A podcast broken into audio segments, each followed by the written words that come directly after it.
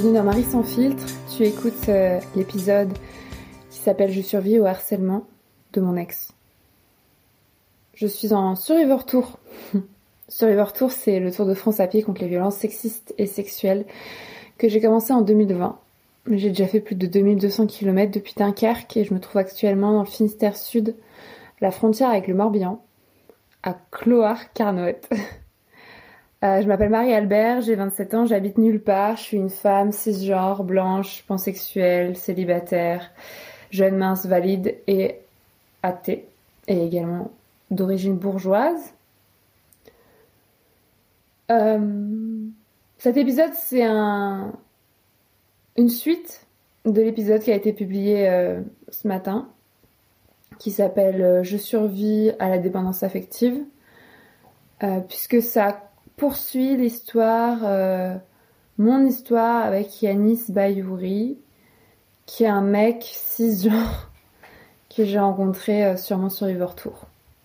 Ce serait pas drôle, le Survivor Tour ne serait pas drôle si euh, je ne subissais pas de violences sexistes et sexuelles, évidemment.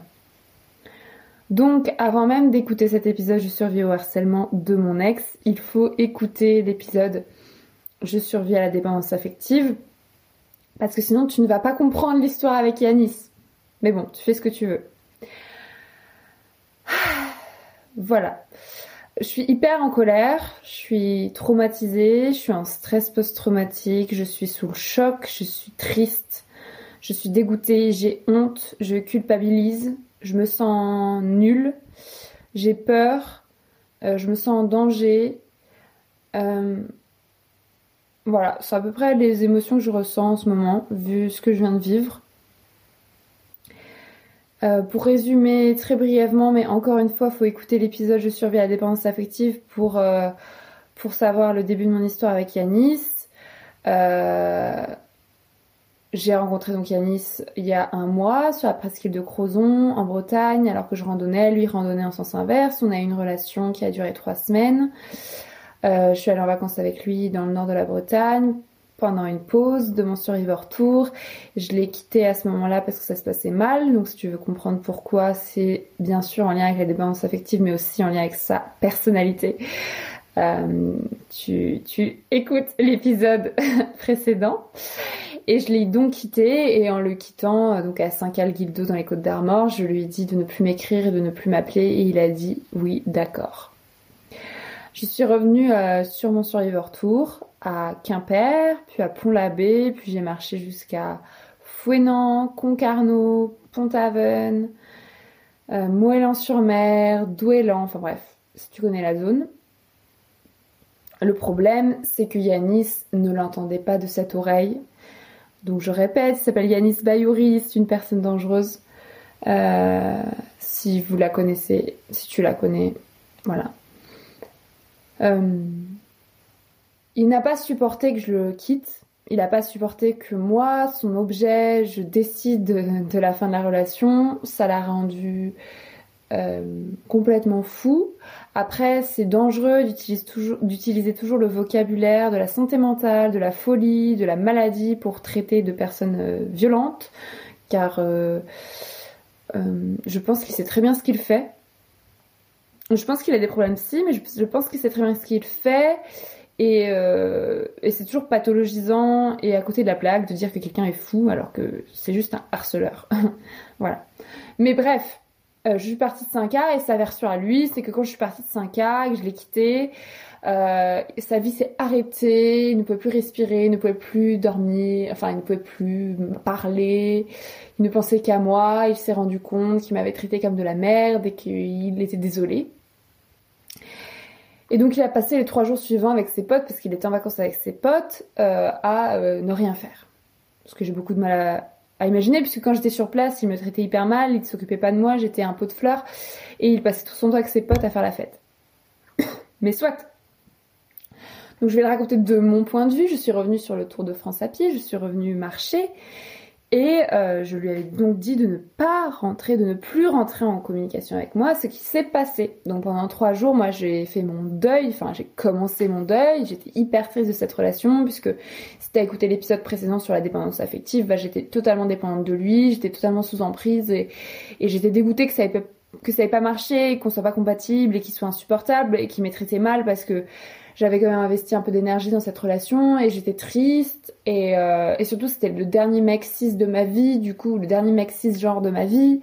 Du coup j'étais assez triste bah, que ce soit fini comme ça assez mal. Et euh, et voilà. Donc j'ai continué à marcher puis j'avais pas de nouvelles de lui c'était très bien et j'ai fait mon truc.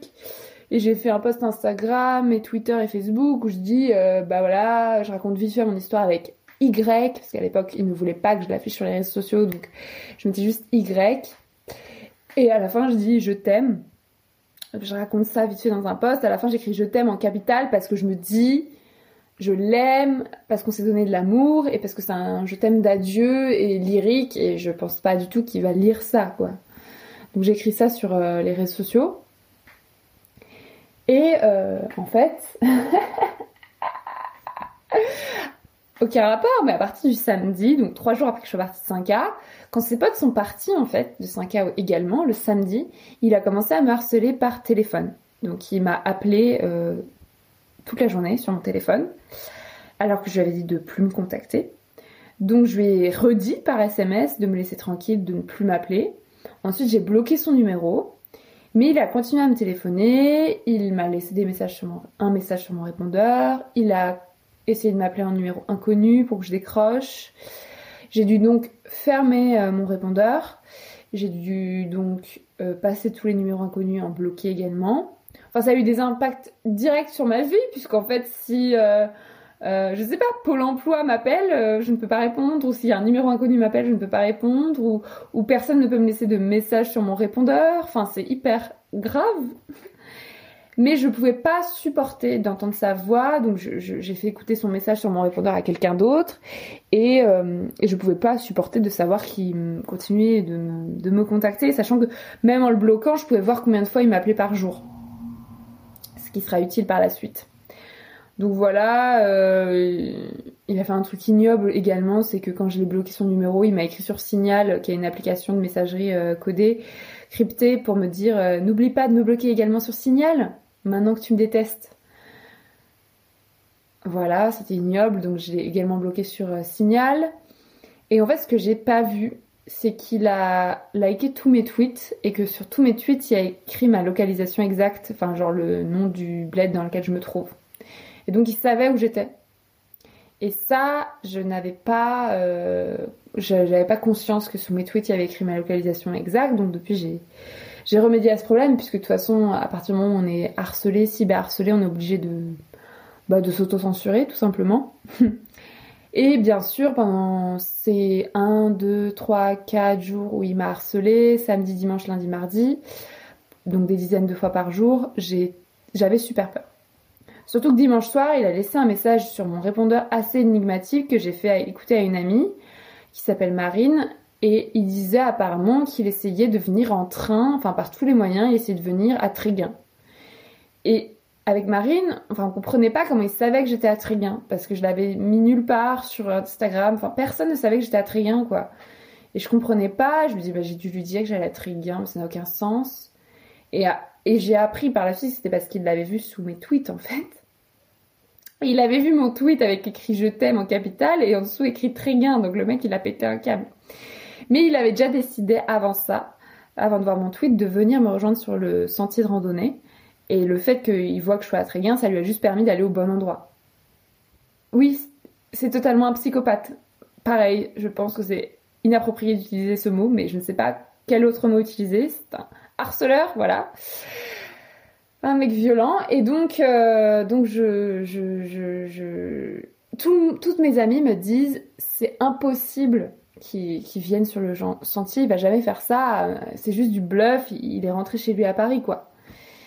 Et quand même, moi, à partir de dimanche, donc lundi, mardi, je marche et j'ai super peur parce que je me dis, franchement, je le connais, il est tout à fait capable d'être sur le chemin. Et ce serait un enfer de le rencontrer. Enfin, à ce moment-là, j'avais super peur parce que je me suis dit, le mec n'en a rien à foutre de mon consentement, n'en a rien à foutre de mon bien-être, me harcèle. Tout à de cause. En plus, il m'appelle, il sait très bien que je vais pas décrocher, mais il m'appelle quand même des dizaines de fois par jour, donc, enfin, ça, c'est exprès pour me terroriser. Enfin, je veux dire, ça n'a pas d'autre euh, sens. Et, euh, donc, je, j'ai super peur. Euh, le soir, quand je me plante ma tente, je me dis, mais ça se trouve, en fait, il a accès à ma localisation exacte, je ne sais comment, donc demain matin ou cette nuit, il va me réveiller sous ma tente. Enfin, vraiment, je ne savais pas où il était. Et je ne savais pas s'il savait où j'étais, quoi. Enfin, c'était terrorisant et c'était horrible. Et donc, au bout d'un moment, euh, je demande à, enfin, je, parlais de ça à mes amis, et puis au bout d'un moment, j'ai une amie qui s'appelle Charlotte, qui, euh, habite à Londres, qui m'a dit, bah écoute, je vais l'appeler, qui m'a proposé de l'appeler. Donc elle lui elle l'a appelé, mais le mec décrochait pas, il était sur répondeur, il avait pas de batterie, ce qui était bizarre s'il était à Paris. Et, euh, donc elle lui a envoyé des SMS pour lui expliquer que c'était du harcèlement, que j'allais porter plainte, que c'était très grave, qu'il fallait qu'il arrête immédiatement. Et, euh, finalement, elle a, elle a continué à l'appeler, puis il a fini par la rappeler. Enfin bref, ils ont réussi à, à savoir au téléphone parce que moi je voulais pas lui parler quoi. Et donc il s'est écrasé comme une merde au téléphone en lui disant qu'il était désolé, qu'il allait me laisser tranquille, qu'il avait compris, que, que si jamais je voulais le recontacter à la fin de mon Survivor Tour en octobre, je pourrais, mais que voilà, il allait me laisser tranquille. Et, euh, et donc euh, bah, Charlotte n'a même pas eu besoin de l'engueuler en fait. Et effectivement, à partir du moment où il a appelé Charlotte, euh, où ils se sont appelés mardi, bah en fait, donc ça, c'était il y a quelques jours là, hein, en août, bah il a arrêté de m'appeler. Donc ça c'était genre à, à, 17h. Donc après, il m'envoie quand même un SMS pour me dire je suis désolée, je ne t'embêterai plus, ce qui était inutile puisqu'il avait promis de plus m'écrire. Mais bon, soit. Donc il m'appelle plus, donc moi je, je, passe une nuit dans la forêt et le lendemain je me lève, je me dis putain il m'a pas appelé, super. Et je recommence la marche et je me dis bah en fait euh, là c'est bon, je suis débarrassée, le mec euh, arrête.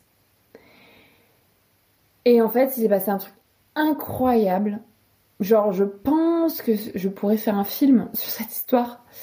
Je marche, j'écoutais Le cœur sur la table, le podcast de Victoire Toyon, de Binge Audio. Bon, ça me terrorise d'écouter des podcasts sur l'amour parce que bon, c'est déprimant hein, de, de, de, réfléchir à l'amour dans cette société patriarcale et hétérosexiste. euh, et surtout vu mon background. enfin bref. CF, l'épisode précédent sur la dépendance affective. Mais bon, soit je me force à écouter le cœur sur la table parce que j'ai quand même pas mal d'épisodes en retard. Et donc en écoutant, je me dis oui, oui, oui, oui, oui, oui. Et j'arrive dans un port qui s'appelle Douélan. Et en fait, le GR, le sentier de randonnée, le GR34, il est un peu au-dessus du port. Donc j'arrive sur un promontoire et j'ai un banc.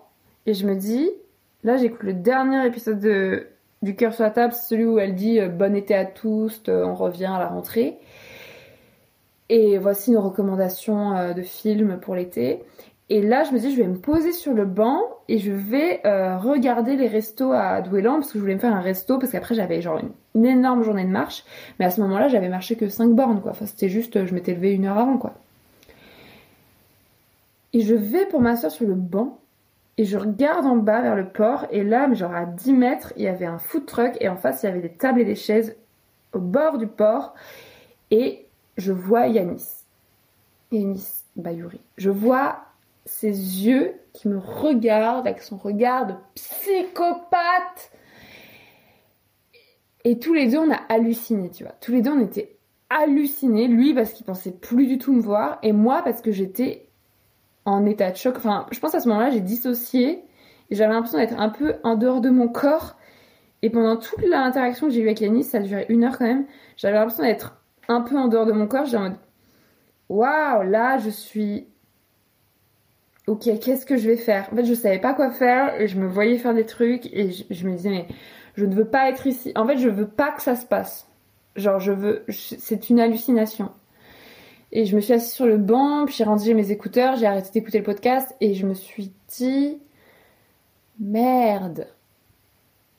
Où je me suis dit putain c'est un psychopathe. Enfin, en fait j'ai cru que j'avais une hallucination et je suis descendue, je suis allée le voir et le mec était en état de choc aussi et euh, je lui ai gueulé dessus quoi. Tu vois, je lui ai dit mais t'es un fou, t'es un psychopathe, tu es un harceleur, c'est horrible ce que tu fais.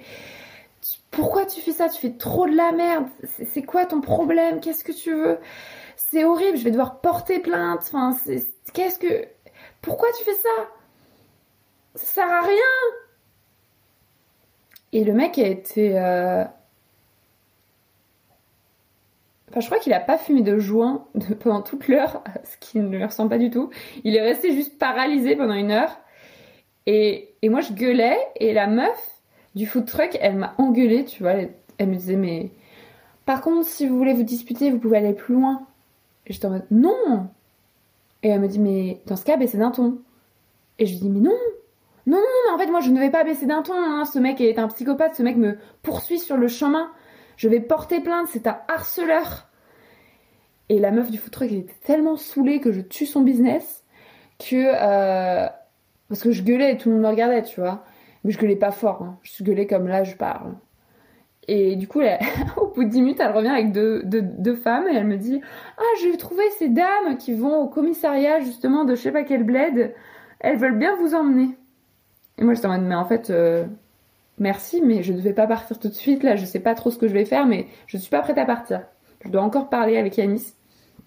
Et donc, elle me dit Bah, bah c'est con, hein, parce que là, elles vont exactement là où vous allez. Elles voulaient vous emmener, et puis. Euh, Enfin, tu vois, elle, elle devait se dire, c'est qui cette meuf pourri gâtée Genre, elle me fait chier en disant qu'elle va porter plainte, et puis quand je lui propose d'aller à la commissariat, elle veut pas, tu vois. Et moi, je te demande, non, mais en fait, arrêtez de décider à ma place. Et euh, du coup, elle me dit, bon, bah, dans ce cas, vous baissez d'un ton, hein. Et je te demande, non, je vais pas baisser d'un ton, genre, ce qui se passe est très grave. Et, tu vois, c'est ouf, parce que cette meuf, euh, depuis, j'ai appris qu'elle était lesbienne, et genre, je me dis, on est dans une société dans laquelle on dit aux femmes de se taire en permanence, alors y compris quand moi je suis en danger vraiment face à un mec qui me poursuit depuis quatre jours et qui est un harceleur. Et, euh, le truc c'est que lui il était arrivé avant moi au food truck, il avait pris son café, il avait donné à recharger son téléphone à la meuf, donc il, il avait plutôt une bonne relation avec la meuf. Elle, elle voit arriver une hystérique comme moi qui se met à hurler sur le mec, elle a pas compris quoi. Je bois un peu d'eau.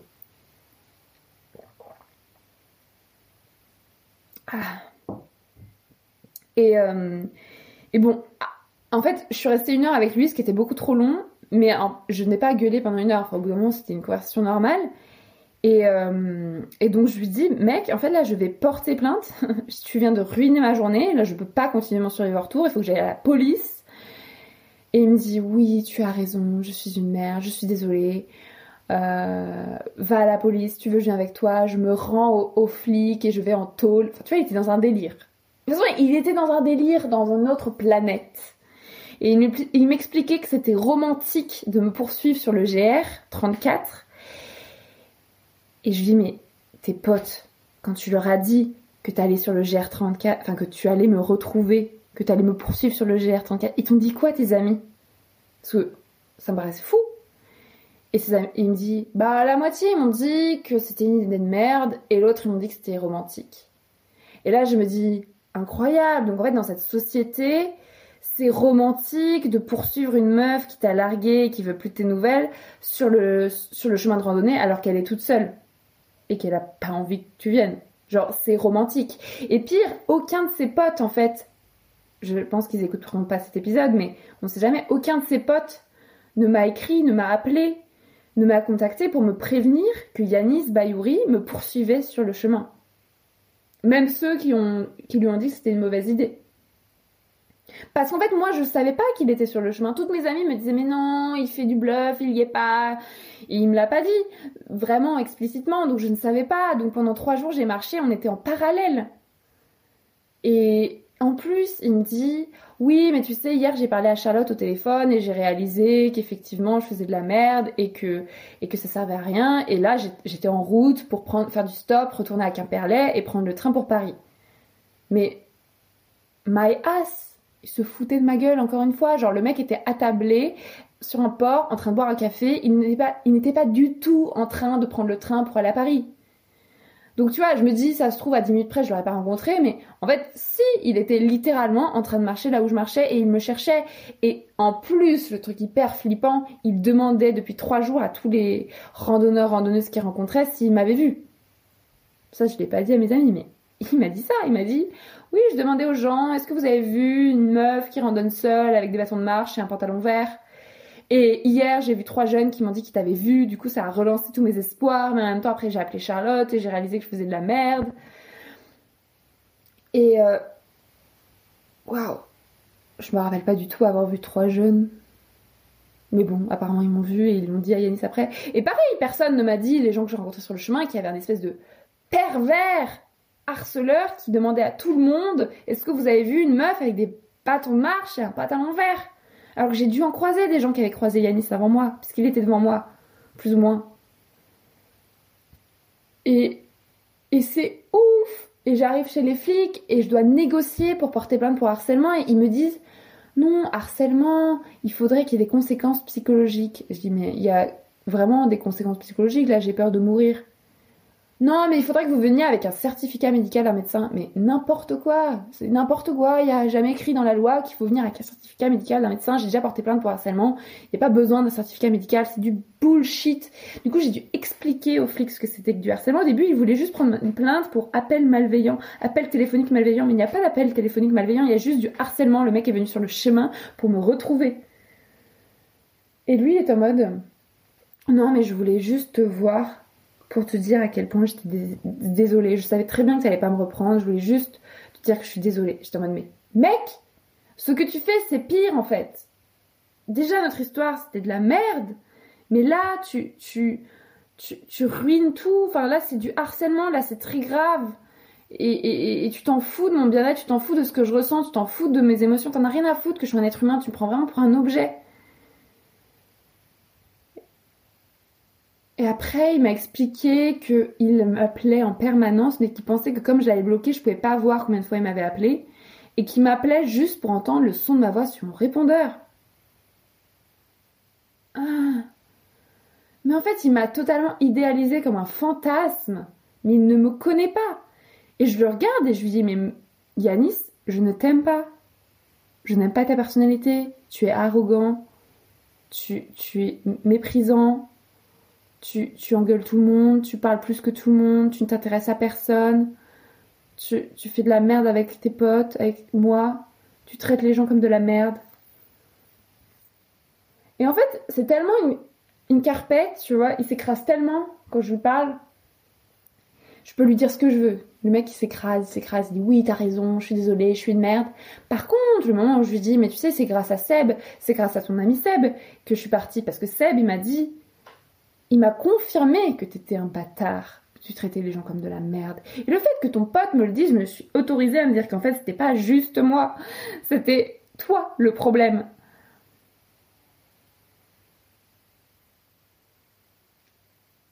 Et, et là il s'est énervé contre Seb. Ah putain, mais Seb, c'est vraiment lui, il m'a pas soutenu quand t'es parti, j'étais au bout de ma vie, et il m'a forcé à faire la vaisselle, et tu te rends compte, moi j'organise les vacances pour tout le monde, et je fais à manger pour tout le monde, et t'as vu comment il remercie, c'est vraiment un connard, voilà comment il parle de moi. Et je t'en mode, mais mec, enfin, remets-toi en question, tu fais que de la merde. Genre, et là tu t'énerves, parce que j'ai dit que ton pote avait dit ça, mais c'est toi le problème, quoi. Oh. Et donc je suis restée une heure, et à la fin, je te jure. Donc je lui dis, mais mec, il y a un problème. Là, toi, tu dois aller en stop à Quimperlé pour prendre le train et moi, je dois aller en stop à Quimperlé pour porter plainte. On va pas prendre le même stop, il y a des limites. Et tu sais, c'est quoi le pire? C'est que euh, j'avais envie de le baiser. Il a tellement appris sur moi et on est tellement dépendants affectifs l'un de l'autre. Il faut écouter l'épisode précédent, je, je le répète pour la 17 e fois. Que il y avait pas mal de moments où je me disais, tiens, quand même, là on est en train de s'engueuler, alors on pourrait juste baiser. Et ce serait trop stylé, parce que quand on baise, c'est trop stylé. Mais après, je me disais, bon, si on baise, ça va brouiller le message. Et puis, l'intégralité de mes amis vont me renier. Et à la fin, donc, il me dit, bah écoute, je vais prendre, je vais appeler des taxis jusqu'à ce qu'il y ait un taxi qui vienne. Et donc, c'est moi qui suis partie faire du stop. Lui, il attendait son taxi, apparemment. Et donc, je pars. Je lui dis au revoir. Il me dit bon voyage. Et là, il m'a fait le truc qu'il me fait à chaque fois que je pars. Il s'est retourné sur sa chaise et il m'a regardé jusqu'à ce que je disparaisse euh, au coin de la rue, avec son regard, je me répète, de psychopathe. Et je me suis dit en partant, oh mon dieu, j'ai pris la meilleure décision. Je suis partie, je me suis libérée de son emprise pour la deuxième fois. Yes. Et j'ai fait du stop et j'étais, je, suppliais la route de, de, me porter une voiture parce que j'avais trop peur que Yanis arrive pour faire du stop à son tour, quoi. Et heureusement, il y a un mec qui est arrivé et qui m'a pris en stop et qui m'a emmené à la commissariat. Et il n'a pas pu s'empêcher de lui me dire quand je lui ai raconté. Mais en même temps, vous prenez des risques à marcher toute seule.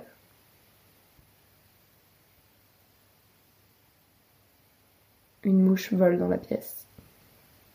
J'arrive chez les flics, je porte plainte, j'ai dû négocier pour porter plainte pour harcèlement. Et je demande aux flics, bon, il n'était pas du tout formé aux, violences sexuelles, mais bon, soit il m'a pas posé de questions culpabilisantes, mais en même temps il m'a pas non plus posé des questions qui auraient pu servir pour l'enquête. Il a juste pris ma déposition, il a pas déformé mes propos, mais ça a pas duré mille ans. Il en avait, il avait hâte que ça se termine et euh, et voilà, il, il était pas spécialement bon quoi. Et à la fin je lui demande d'appeler Yanis. Tu vois, parce que quand même l'intérêt d'aller porter plainte, c'est certes pour laisser une trace que la prochaine fois qu'il harcèle une meuf et qu'une meuf porte plainte contre Yanis, bah qu'il y ait une trace précédente. Moi c'est pour ça que je porte plainte. Hein. Et euh, mais mais l'intérêt aussi c'était de, de bah Charlotte a appelé Yanis, moi j'ai engueulé Yanis, si un flic appelle Yanis en plus, il va peut-être commencer à comprendre que c'est du harcèlement et que c'est pas romantique et que c'est pas de l'amour. J'expliquais à Yanis, mais tu sais, on ne s'aime pas, on ne se connaît pas, on n'est pas amoureux. Yanis était content de l'entendre, il me disait Ah, je suis content que tu me dises que tu m'aimes pas comme ça. Oui, c'est ce que je voulais que tu me dises maintenant, je suis satisfait. Et j'étais en mode, oui, c'est bon, t'as eu ton point final à l'histoire, tu as eu ton moment où tu contrôles. Maintenant, tu peux rentrer chez toi et te calmer parce que ça fait effectivement une semaine que tu fais une crise de dépendance affective et de violence harcelatoire, ça ne veut rien dire. Et donc le flic appelle Yanis. Yanis était bien dans le train et ça coupait et il entendait les rails, etc. Et ce qui était trop drôle, c'est que quand j'étais à Saint-Calguildo en vacances avec Yanis, j'avais trouvé son passeport, j'avais fait une photo de son passeport, et du coup j'avais toute l'identité de Yanis, et du coup on avait son adresse, et du coup le flic vérifie l'adresse de Yanis avec lui au téléphone, et Yanis était en mode oui oui j'habite bien à cette adresse-là. Donc si vous voulez savoir, il habite à Champigny-sur-Marne, si vous connaissez un Yanis Bayouri à Champigny-sur-Marne, c'est un mec violent et un harceleur. Et donc après quand même. Donc le flic dit, euh, bah en gros vous allez être convoqué bientôt par votre, euh, par le commissariat de à côté de chez vous. Mais bon, ça on y croit. Et il y a quand même Yanis qui a commencé à négocier parce que quand il était dans son délire, quand on était sur le port, il était en mode oui, je vais me livrer à la police, aller en prison.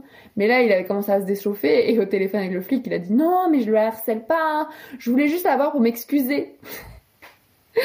Donc tu vois, il prépare déjà sa version pour euh, son éventuelle convocation chez les flics. Mais du coup, il est parti. Il a arrêté de me harceler. Là, ça fait 24 heures que j'ai porté plainte. Et euh, je suis trop ma. Mais si tu savais le moment où je l'ai vu sur le port, mais l'enfer dans ma tête.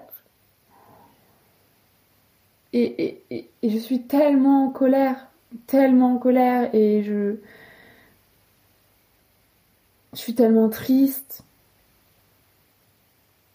Et je suis sûre que le mec n'a rien compris parce que du coup je lui ai dit mais mec faut que tu vois un psy, faut que tu faut que tu lises des femmes, que tu écoutes les femmes, que la prochaine fois que tu as une meuf tu, la respectes, tu l'écoutes, tu, tu fais ce qu'elle te dit, tu écoutes ses besoins, il faut que tu te remettes en question complètement, il faut que tu te fasses accompagner, il faut que tu parles à des gens, à tes potes. Là ça va pas quoi. Et il me disait oui tu as raison, je vais faire tout ce que tu as dit, je vais voir un psy, une psy. Et, et et je sais que c'est que du bullshit parce qu'en fait avec Yanis il y a que du bullshit. Le mec il parle, c'est un beau parleur, il manipule mais il peut te dire ce que tu veux entendre mais ensuite il y a rien dans les actes, jamais, rien. Et euh... et je suis dégoûtée.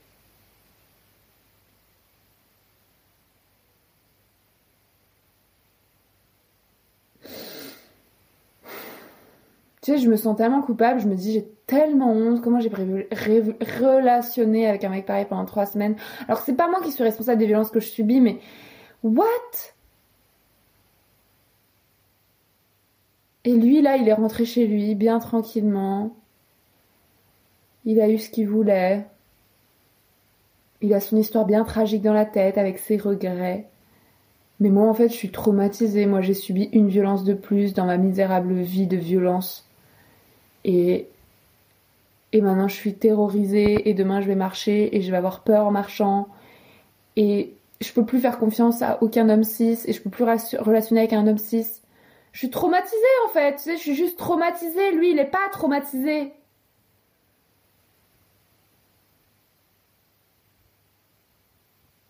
Je suis tellement en colère. Et je suis tellement contente que Charlotte elle est défoncée au téléphone, même si elle l'a pas du tout défoncé, parce que finalement on invente des moyens de se défendre.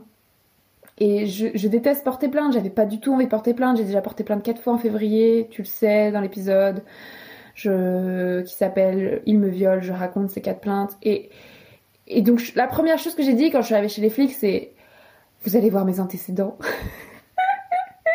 Hier, je suis arrivée chez devant le flic et je lui dis Mais vous allez voir mes antécédents le flic, il m'a regardé en mode Quoi? Je me suis écrasée comme une merde. J'ai fait Oui, parce que j'ai porté quatre fois plainte en février. Donc ça se trouve, comme vous allez voir que j'ai porté quatre fois plainte, vous allez moins me prendre en sérieux. Et le flic était en mode Mais en fait, j'en ai rien à foutre que vous ayez porté quatre fois plainte en février. Si vous aviez des bonnes raisons de porter plainte, c'est que vous deviez porter plainte. C'est pas des antécédents. Et puis de toute façon, j'allais même pas vérifier. Et du coup, je dis Ah, ok, vous allez pas vérifier. Du coup, maintenant, je sais qu'il faut plus jamais que je dise à un flic que j'ai déjà porté plainte avant. Et de toute façon, enfin, je peux porter plainte autant de fois que je veux dans ma vie. Il n'y a pas de limite légale. Et si les flics me prennent moins au sérieux à cause de ça, bah, c'est leur problème, pas le mien, tu vois.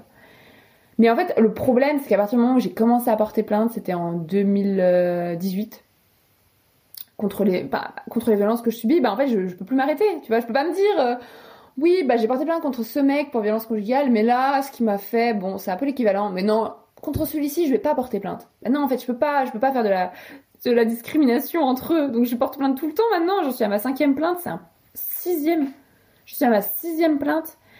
C'est trop chiant, quoi. Parce qu'à chaque fois, ça lance dans des procédures de merde qui finissent toutes hyper mal.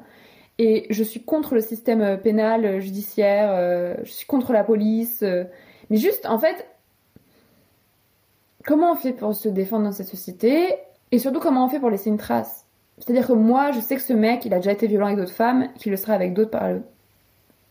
dans le futur. Euh, il n'y a pas que la violence euh, psychologique. Ce mec, Yanis Bayouri, euh, quand j'étais avec lui et qu'on s'engueulait ou qu'il s'énervait, je sais pas si tu vois, il avait ce regard de violence. Et il jetait des objets par terre violemment. Il l'a fait deux fois. Il a ce shift, tu vois, il a ce changement de regard, ce truc de violence en lui, et il a été violent devant moi, et il a été violent avec moi, mais psychologiquement. Donc je sais que c'est un mec violent, je sais qu'il est violent. Et je sais que là, tout le bullshit qui m'a servi hier, c'est du bullshit, le mec ne va pas changer. Donc comment on fait pour se défendre et comment je peux m'assurer qu'il ne fait ça à personne d'autre dans le futur? Parce que moi, c'est ça qui me, qui me, qui me, qui me révolte c'est de me dire je ne veux pas qu'il fasse ça à qui que ce soit d'autre. C'est insupportable pour moi de me dire que j'ai subi ça et que maintenant il y a une autre meuf qui va subir ça. C'est pas possible. Et, et, je peux pas tuer le mec. Donc qu'est-ce que je fais? Porter plainte, ça peut laisser une trace, tu vois. Enfin, je sais pas. Je peux mettre son nom partout. Je peux, je peux crier son nom sur tous les toits. Mais j'ai que cette micro communauté qui le connaît même pas, tu vois. Et et en même temps, la dernière fois, j'ai crié le nom de mon violeur qui est Yacine. El Azaz, j'ai trouvé deux autres victimes de viol du même mec. D'où une qui a porté plainte. Et maintenant, nos deux affaires sont, sont liées. Donc ça sert pas à rien de, crier leur nom sur tous les toits et j'invite tout le monde à le faire parce qu'on a peur de crier le nom de nos, agresseurs sur tous les toits mais en fait à partir du moment où je crie leur nom c'est eux qui sont terrorisés. Maintenant c'est Yacine Alazaz qui est terrorisé par moi, c'est Paul Boulben qui est terrorisé par moi, c'est Yacine... Euh, c'est Yanis Bayuri qui est terrorisé par moi, en fait. C'est eux qui sont terrorisés. Et, la peur doit changer de camp. c'est le but de ma life. La peur doit changer de camp et on doit les terroriser. il faut les terroriser. il faut qu'ils aient peur parce que s'il y a que quand ils auront peur qu'ils arrêteront. Mais malheureusement, ils ont arrêté avec moi, mais est-ce qu'ils arrêteront avec les autres femmes, tu vois Ça, j'en doute de ouf. Et avec les autres personnes sexisées. Pas que les femmes. Donc euh, voilà, c'était l'épisode Je survis au harcèlement. Euh, je suis euh, terrassée En même temps, ça prouve que le Survivor Tour porte vraiment bien son nom. Tour de France contre les violences sexistes et sexuelles. Si tu veux le soutenir financièrement, c'est hyper important pour moi. Je t'invite vraiment à contribuer de quelques euros à ma cagnotte Tipeee. Il y a des contreparties. Tu peux gagner des contreparties, dont mon roman La Puissance en avant-première. Et, euh, ça, c'est une super cagnotte auquel pas mal d'entre vous participent déjà. Merci beaucoup. J'ai mis son lien dans la description de ce podcast ou j'ai mis son lien dans la bio de mon, de, mon compte Instagram ou de mon compte Twitter. C'est hyper important de me soutenir financièrement. Merci beaucoup. Et euh, voilà. Je pense à toutes les personnes qui ont vécu ça, qui vivent ça ou qui vivront ça. Et on n'est pas seul. Et il faut qu'on il faut qu'on agisse, ouais, il faut qu'on leur fasse peur, il faut qu'on les arrête par tous les moyens. Et si vous avez des moyens, racontez-moi. Mon pseudo c'est Marie-Albert FR sur tous les réseaux sociaux et je continue mon Survivor Tour envers et contre tous jusqu'à Arcachon cette année. Euh, j'espère que d'autres épisodes suivront euh, sur une tonalité plus positive cet été puisqu'il me reste encore deux mois de marche. Un mois et demi. Oh c'est bientôt fini.